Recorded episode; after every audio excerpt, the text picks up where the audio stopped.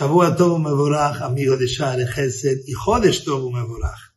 Acabamos de empezar el mes de Adar, el mes de la alegría, y Mirce Hashem, que sea, este año tenemos dos meses de Adar, doblemente alegría.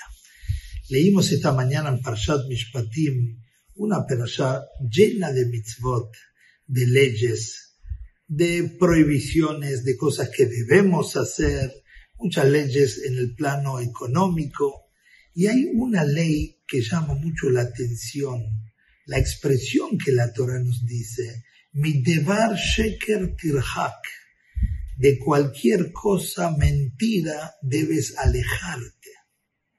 O sea, no solamente que la Torah nos prohíbe faltar a la verdad, sino que nos exige, nos pide que nos alejemos de todo lo que huela o represente la mentira.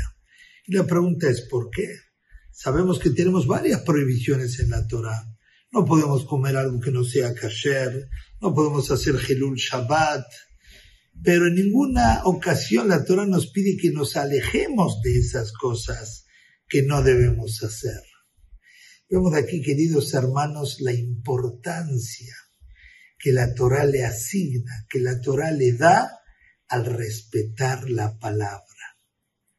Para el judí lo más sagrado que tenemos es la palabra, la expresión. Con la verdad Borolam creó el mundo. Las últimas tres palabras de los seis días de la creación termina diciendo el pasuk Asher bara Elohim la azot.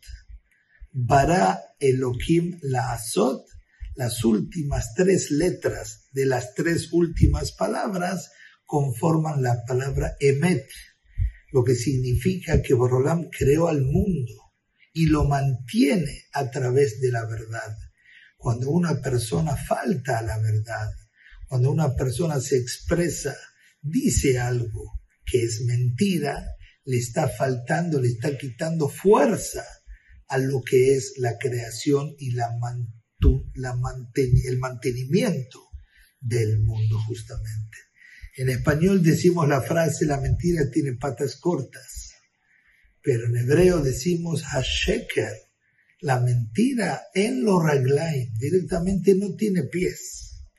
Y es mucho más que una expresión metafórica, porque en hebreo se escribe sheker con tres letras que ninguna de las tres tienen su conformación física una plataforma firme para apoyarse. La Shin termina en una sola pata, la Kuf tiene dos patas desiguales y la Resh en un solo pie, de manera que las tres letras que conforman el Sheker no tienen manera de pararse. Tal vez esa es la expresión que nos dice justamente la Torah, aléjate de la mentira, porque acercándonos a la verdad, lo que estamos haciendo es dándole fuerza a que el mundo se mantenga, a que las cosas sean exitosas. Y eso solo lo logramos cuando solamente hablamos cosas verdaderas. Que tengamos todos una excelente semana con buenas noticias y alegrías para todo Israel.